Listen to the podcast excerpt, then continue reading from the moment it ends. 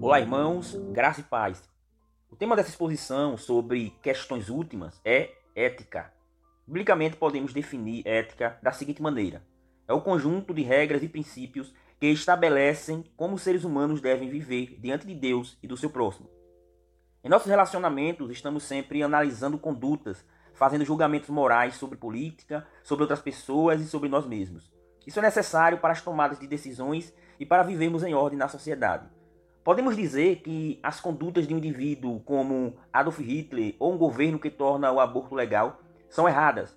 Mas a base da questão ética não é quais ações são erradas, mas por que determinadas ações são erradas e outras não.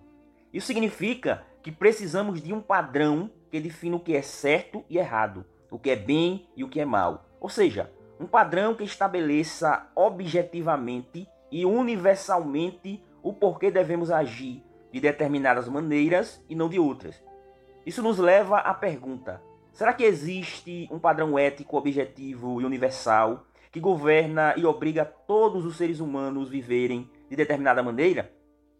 Ou será que a moralidade é subjetiva? Cada um faz o que lhe der na teia, como advoga o relativismo ético? Ou o que define esse padrão são convenções de determinadas sociedades que mudam de acordo com o tempo, ou seja, uma ética social e progressiva. Ou citando mais um exemplo, o utilitarismo, que afirma que uma ação é correta quando resulta no maior bem para o maior número de pessoas. Quando falamos sobre ética, devemos definir por qual padrão ético devemos viver. Por exemplo, como conhecer e aplicar a maneira correta de tratar meu cônjuge e meus filhos? Como devemos tratar nossos amigos e nossos inimigos? Como um patrão deve tratar seus empregados e vice-versa? Por qual padrão julgamos que um irmão na igreja está em pecado e como devemos discipliná-lo? Por quais leis o Estado instituído por Deus deve governar? Concluímos que precisamos conhecer esse padrão ético pelo qual julgamos todas as nossas ações. Isso significa que a ética necessita da epistemologia e da metafísica. A única resposta possível para essa questão é que o conhecimento desse padrão é possível porque Deus o revelou a nós. Sabemos que Deus criou e controla toda a realidade. Isso significa que há uma distinção entre o Criador e as criaturas. Visto que Deus é o Criador, ele é independente das suas criaturas e suas criaturas são dependentes dele. Isso significa que Deus tem o direito de estabelecer como deve se relacionar com sua criação. O homem foi criado segundo a imagem de Deus, sendo capaz de raciocinar e de relacionar-se com Deus e com seus semelhantes.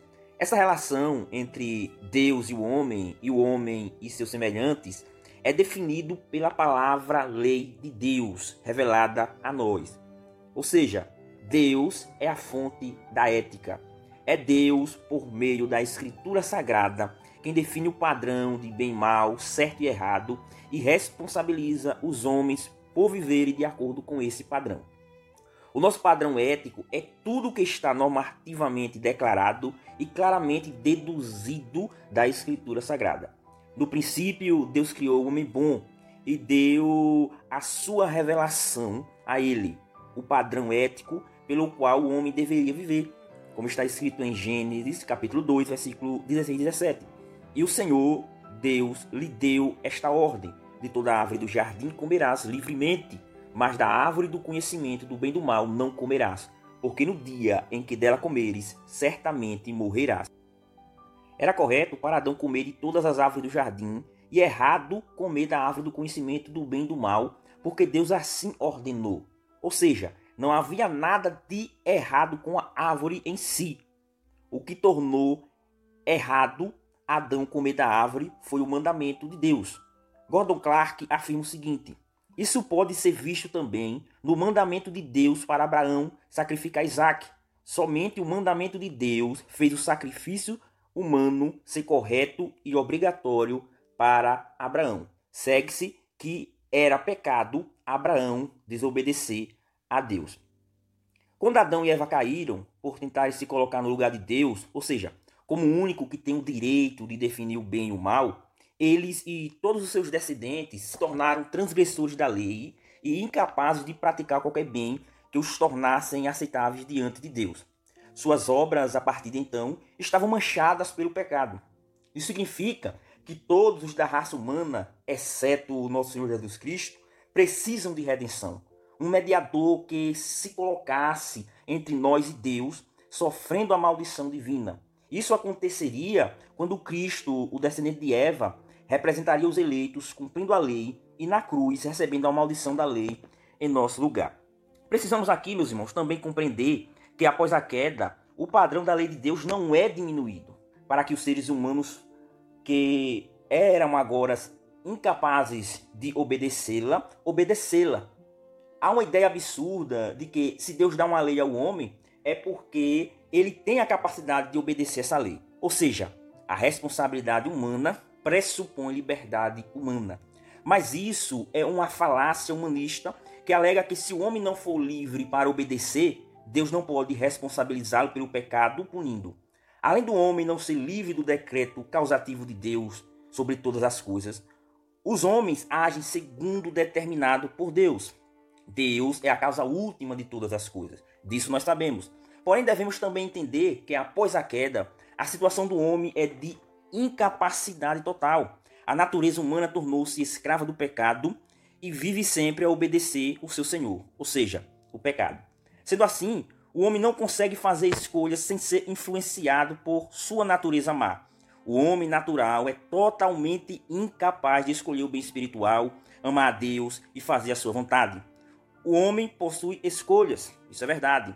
Essas escolhas são responsabilidade humana mas suas escolhas não são livres de sua natureza. Para que o homem possa escolher Deus e praticar sua lei, é necessária uma mudança em sua natureza, transformando-a. Isso só é possível através de uma ação soberana do Espírito Santo, o novo nascimento. Vejamos alguns textos que mostram que o homem é totalmente incapaz de buscar a Deus, obedecendo a Deus por si só após a queda. Pode o Etíope mudar sua pele? Ou o leopardo as suas malhas? Então podereis também vós fazer o bem, habituados que estáis a fazer o mal? Jeremias capítulo 13, versículo 23. Jeremias fala de Israel que recebeu a lei perfeita de Deus no Sinai. Deus os mandou escolher entre bênção e maldição.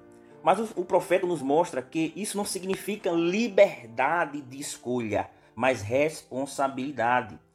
Sabemos que o povo foi punido por pecar contra a lei de Deus. Mas Jeremias diz que eles eram incapazes de obedecer esta lei. Mateus capítulo 7, versículo 18 diz assim: Árvore má não pode produzir frutos bons.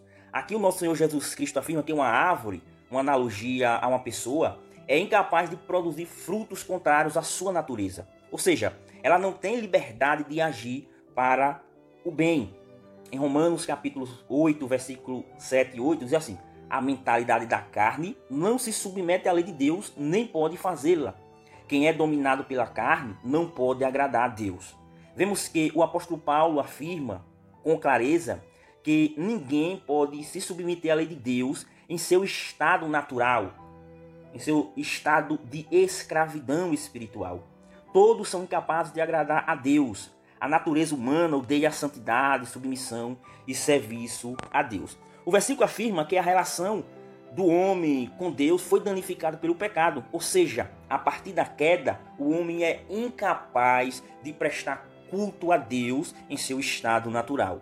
Mas também afirma que Deus continua a lidar com o homem, responsabilizando por meio da lei, mesmo este sendo incapaz de obedecê-la. Um versículo usado por aqueles que afirmam que responsabilidade pressupõe liberdade, que o homem para ser punido, considerado responsável por seus pecados, deve ser livre, é Gênesis capítulo 4, versículo 7, que diz assim: Se procederes bem, não é certo que serás aceito? Se todavia procederes mal, eis que o pecado jaz à porta, o seu desejo será contra ti, mas a ti cumpre dominá-lo. Esse texto é usado pelos defensores dessa ideia que o homem só pode ser responsável se for livre para obedecer, pois Deus não daria uma lei ao homem que seria incapaz de obedecê-la. Eles usam esse texto erroneamente, porque o texto não está afirmando que Caim tinha o poder em si de dominar o pecado, porque Caim era escravo do pecado. A mentalidade da carne não se submete à lei de Deus nem pode fazê-la, como nós vimos anteriormente. O problema está na lei? Está em Deus? a lei exige algo demais. Não. O problema está na incapacidade humana pós-queda em obedecê-la. Romanos capítulo 7, versículo 14 e 15 diz assim: Porque bem sabemos que a lei é espiritual. Eu, porém, sou carnal, vendido à escravidão do pecado, porque nem mesmo compreendo o meu próprio modo de agir, pois não faço o que prefiro, e sim o que detesto. Caim era incapaz de obedecer o mandamento de Deus. Vemos o resultado disso ele matou seu irmão Abel. Mas mesmo assim, Deus não o isentou da culpa, antes o responsabilizou. Mesmo ele não sendo livre de sua natureza pecaminosa para obedecer a Deus. Responsabilidade humana não pressupõe liberdade humana. Os homens são responsáveis não porque são livres, mas porque há um padrão que ordena que eles vivam de acordo com esse padrão a lei divina. E para acabar de calar os defensores dessa ideia humanista que liberdade pressupõe liberdade, cito aqui João, capítulo 6, versículo 44 e 65, que diz assim: Ninguém pode vir a mim se o Pai que me enviou não trouxer. Ninguém pode vir a mim se por Pai não lhe for concedido. Enfaticamente, o nosso Senhor Jesus Cristo afirma aqui que absolutamente ninguém tem a capacidade de obedecer à ordem de crer nele sem uma ação soberana do Pai. Minha pergunta aqui é: será que alguns calvinistas inconsistentes afirmariam, discordando do nosso Senhor Jesus Cristo, que Deus só mandaria pregarmos o Evangelho para todos se todos fossem capazes de obedecer? E somente responsabilizaria os homens por rejeitar o Evangelho se houvesse neles a liberdade para irem a Cristo? A Bíblia rejeita totalmente essa ideia. Mateus 11, 21 diz assim: Ai de ti, Corazim, ai de ti, Betsaida, porque sentiram em Sidom, se tivesse operado os milagres que em vós se fizeram, há muito que eles se teriam arrependido, com pano de saco e cinza. E contudo vos digo, no dia do juízo, haverá menos rigor para Tiro e Sidom do que para vós. Esses teólogos dizem, responsabilidade pressupõe liberdade, mas o nosso Senhor Jesus Cristo afirma, ninguém pode vir a mim se o Pai que me enviou não trouxer. E ainda afirma, haverá menos rigor para Tiro e Sidom do que para vós outras. Incapacidade e responsabilidade humana. É necessário também compreendermos que a lei de Deus, o padrão divino por qual devemos viver, não é somente para os crentes, mas para todos os homens. Todos são responsáveis por obedecerem à lei de Deus, sejam eles crentes, capacitados pelo Espírito Santo, ou descrentes que não têm essa capacitação espiritual. Romanos capítulo 2, versículo 14 e 15 diz assim: Quando, pois, os gentios que não têm a lei fazem por natureza o que a lei ordena, eles se tornam lei para si mesmos, embora não tenham a lei.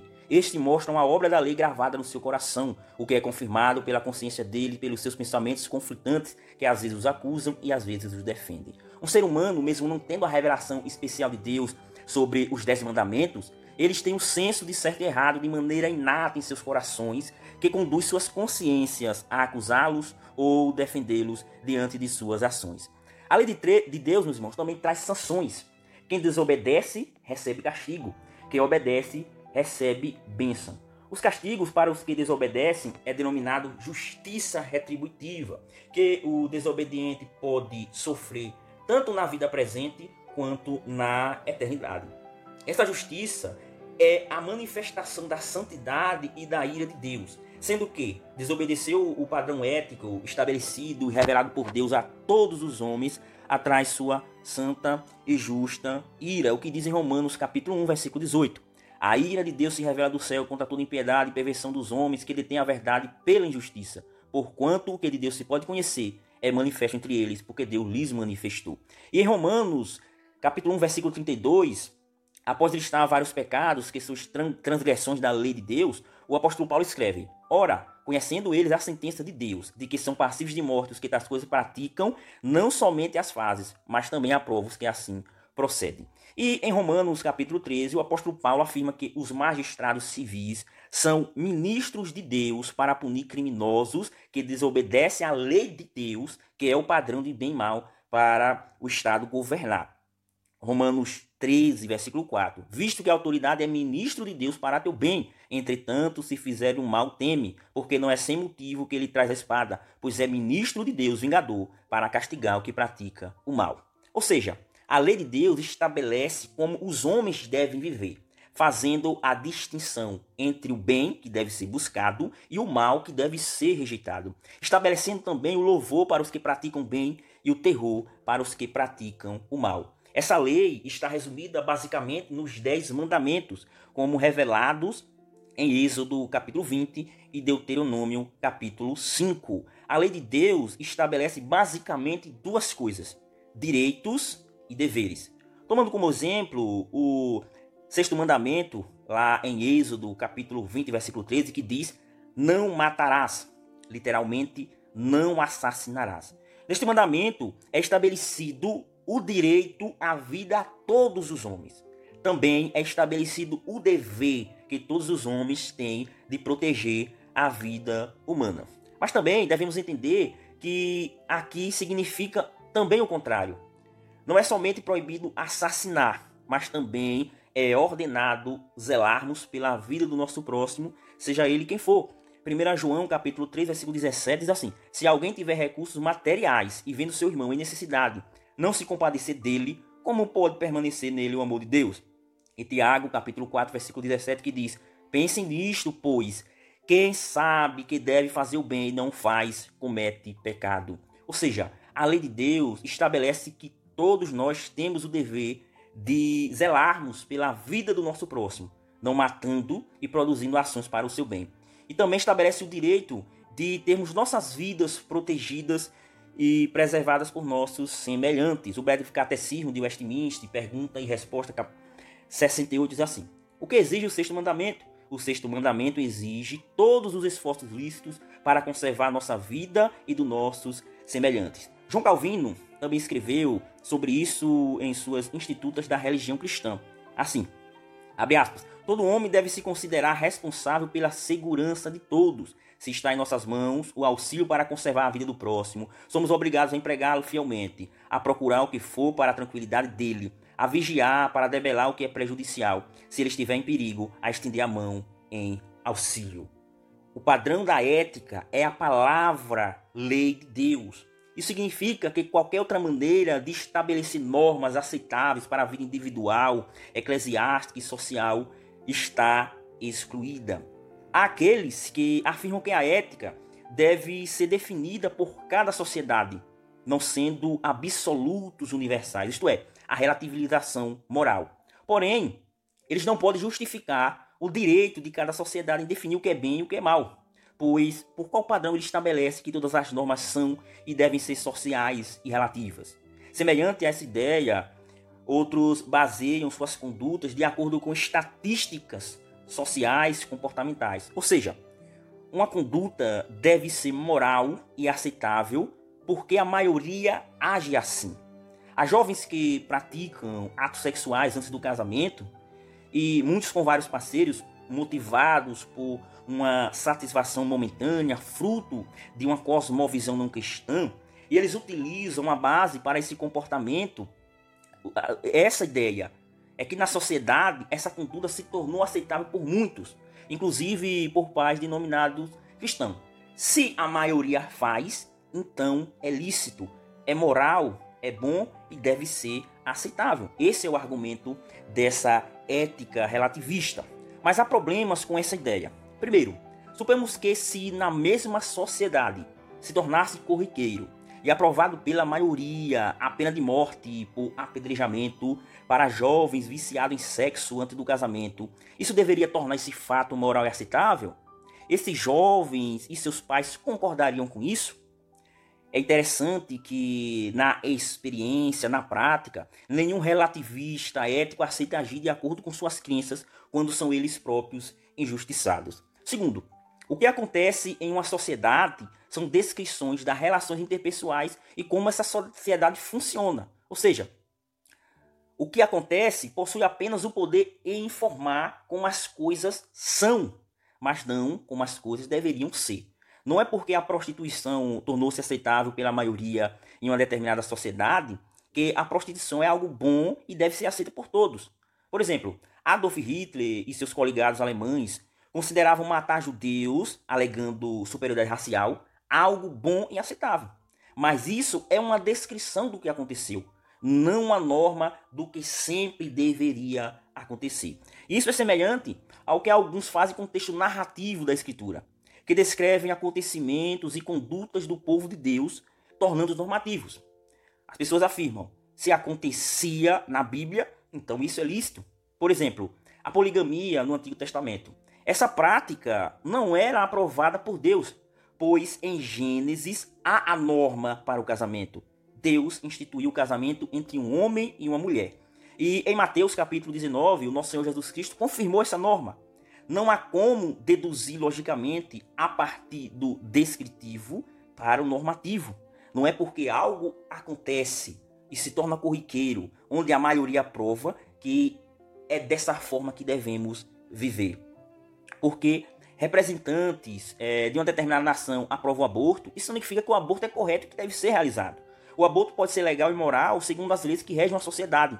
Porém, diante de Deus, o aborto, mesmo é que alguém afirme Êxodo, sexo com a namorada, é normal, não assassinarás. Porém, Deus diz, 1 Tessalonicenses capítulo 4, versículo 3 e 7. Pois esta é a vontade de Deus, a vossa santificação, que vos abstenhais da prostituição. E que nesta matéria ninguém ofenda nem defrauda seu irmão. Porque o Senhor, contra todas estas coisas, como antes vos avisamos e testificamos claramente, é o vingador.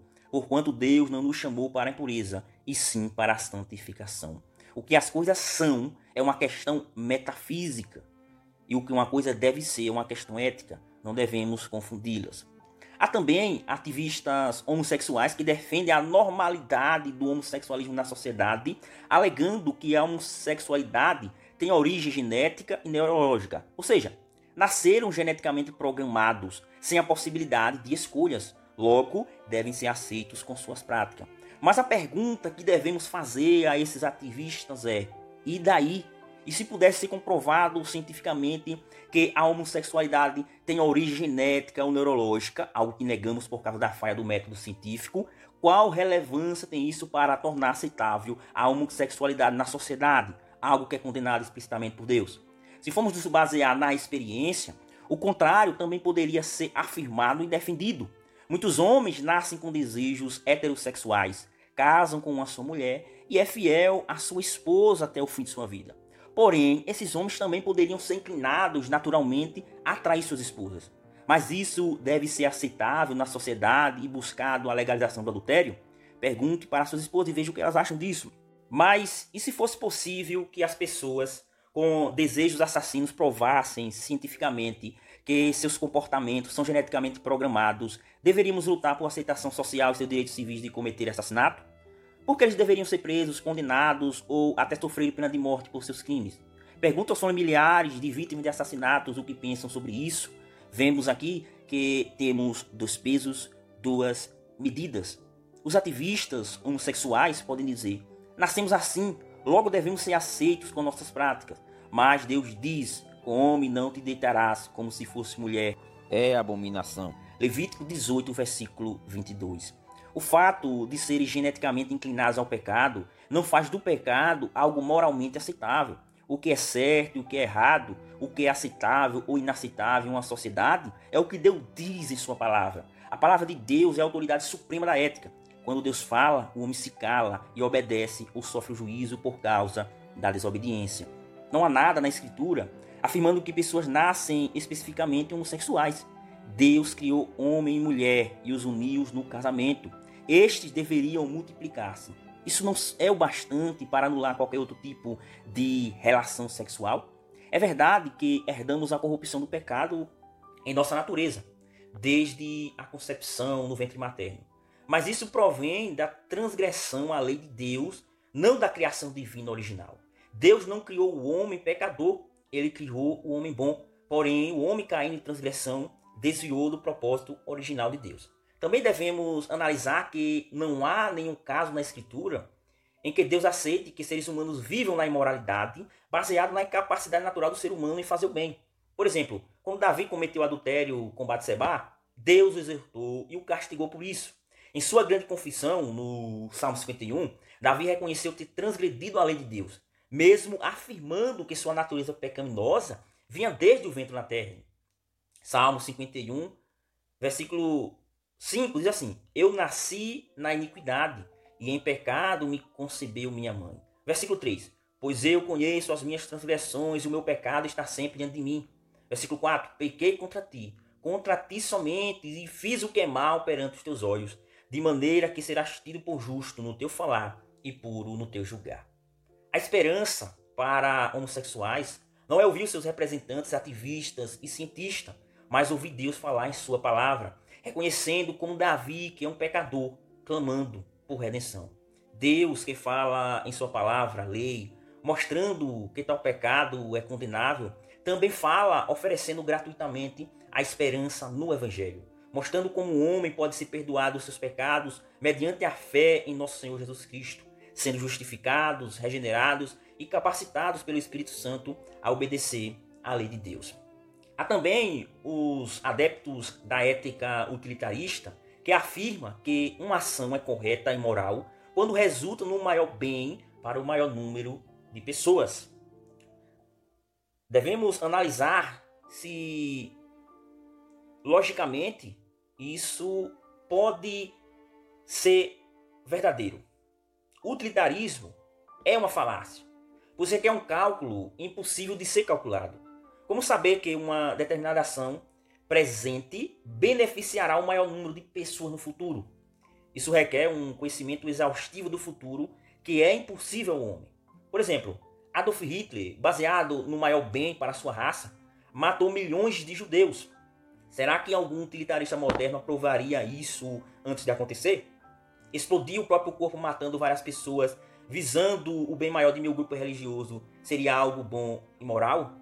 Analise se o seu povo, a sua religião for a vítima de tal ato. Também seria necessário haver um padrão absoluto do bem para sabermos qual bem é maior. Qual é esse padrão? Os utilitaristas podem nos fornecer. Há também os adeptos da ética situacional, que também é relativista e antinomiana, que alegam que o amor substituiu a lei. Eles rejeitam regras e absolutos universais para guiar nossas ações, alegando que os seres humanos devem ser livres para escolherem suas ações baseadas apenas no amor. Mas qual o padrão de amor utilizado por eles? Como sabemos que uma ação é amorosa ou não? Isso se o significado de amor divergir entre pessoas em uma mesma situação. Por exemplo, se houvesse um incêndio em um determinado local, havendo somente neste local tempo de um homem salvar apenas uma pessoa, a esposa ou sua amante. Baseado no amor situacional, quem deveria ser salvo por este homem? A esposa? Talvez a amante desse homem não pensasse assim. O uso da ética situacionista não tem como definir o padrão de amor igual para todas as pessoas em todas as situações. Porém, Cristo afirma se me amais, guardareis os meus mandamentos. E Paulo diz em Romanos, versículo 13, versículo 9, assim: Pois estes mandamentos não adulterarás, não matarás, não furtarás, não cobiçarás, e qualquer outro mandamento, todo se resume neste preceito: ame o seu próximo como a si mesmo. Aqui, amar não é agir no escuro sem uma direção. Amar é tratar o nosso próximo de acordo com a palavra de Deus. Ou seja, o amor tem um padrão. A Bíblia define qual é esse padrão. É a lei de Deus. Assim, não devemos jamais considerar que o amor substitui a lei. Essa Expro afirma: a prova de nosso amor é a obediência aos mandamentos de Cristo. A ética situacional estabelece uma falsa dicotomia entre amor e obediência. Isso não é amor, é ódio. Vinci Jung diz que o mandamento para amar é um sumário dos mandamentos morais de Deus, não substituto. De fato, o amor permanece não definido até que o mandamento moral específico de Deus lhe dê significado. Assassinato e roubo ainda são pecados, E amar o meu próximo significa não assassiná-lo ou roubá-lo, pois isso é como os mandamentos de Deus definem o amor.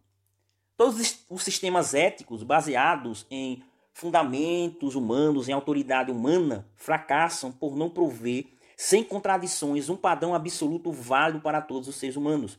Somente a Escritura revela a vontade moral absoluta de Deus para todos os seres humanos, em todas as épocas e em todas as sociedades, trazendo ordem, liberdade e justiça para todos. A Escritura define pecado como uma transgressão da lei de Deus, e é a lei de Deus que define o certo e errado. Romanos capítulo 3, versículo 20 diz: "É mediante a lei que nos tornamos plenamente conscientes do pecado". E João escreve em 1 João capítulo 3, versículo 4: "De fato, o pecado é a transgressão da lei". Ou seja, quebrar o mandamento de Deus é fazer o errado, isto é, pecar. Por último, a ética não trata somente de atos externos do ser humano. Jesus mostra que a lei também trata do caráter e das motivações do coração. Em Mateus capítulo 5, versículo 21 e 22, Jesus corrige a interpretação errada dos líderes religiosos que afirmavam que o sexto mandamento proibia somente tirar a vida física. Jesus afirma que a proibição ia além de meros atos externos de tirar a vida física, sendo que o simples sentimento de raiva e proferir palavras insultuosas sem motivo contra o nosso próximo é uma quebra do sexto mandamento, sendo digno de condenação eterna. Ou seja, a lei sonda não apenas as ações exteriores, mas também as motivações do nosso coração. Quando alguém comete assassinato, é porque seu coração estava cheio de ódio. O ato externo é apenas manifestação visível do que está no coração.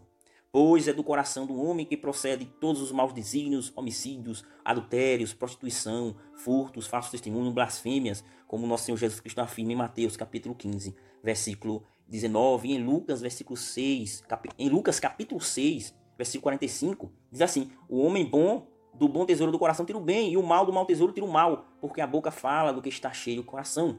Também precisamos compreender que a lei requer ações corretas com motivações corretas. As ações devem ser conformadas às nossas motivações, e as nossas motivações às nossas ações. Concluindo, visto que Deus é perfeito, ele exige perfeição em conformidade com sua lei.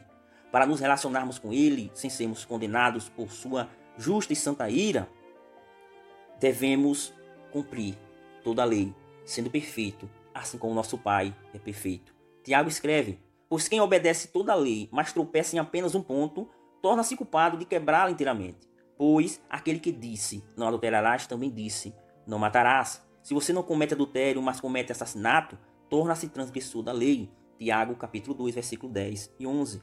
Apenas um pecado já é um desafio ao nosso soberano Deus. É a criatura se colocando no lugar do Criador como fonte da lei e do direito de definir o bem e o mal. A criatura usurpando o lugar do Criador. Portanto, meus irmãos, a ética afirma que devemos obedecer a Deus em nossas motivações, pensamentos, palavras e ações. E visto que o homem é incapaz de atingir esse padrão por causa de sua natureza pecaminosa, todos estão debaixo do julgamento divino. Isso significa que uma ética bíblica precisa de uma soteriologia bíblica que afirme que a salvação é obra soberana da graça de Deus.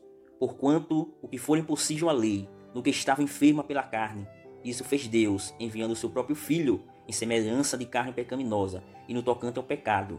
E com efeito condenou Deus na carne o pecado, para que todo aquele que nele crê não pereça, mas tenha vida eterna. Romanos capítulo 8, versículo 3, João 3, 16.